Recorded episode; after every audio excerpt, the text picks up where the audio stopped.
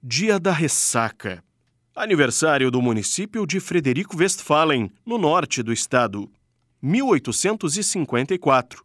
O Carnaval de Rua do Rio de Janeiro realizou o primeiro desfile com carros alegóricos, que eram puxados por animais. 1935 morreu a compositora Chiquinha Gonzaga, autora da primeira marchinha de carnaval, O Abre Alas, de 1899, e também a primeira mulher a reger uma orquestra no Brasil. 1968 nasceu a cantora carioca Tereza Cristina, um dos grandes nomes do samba nacional.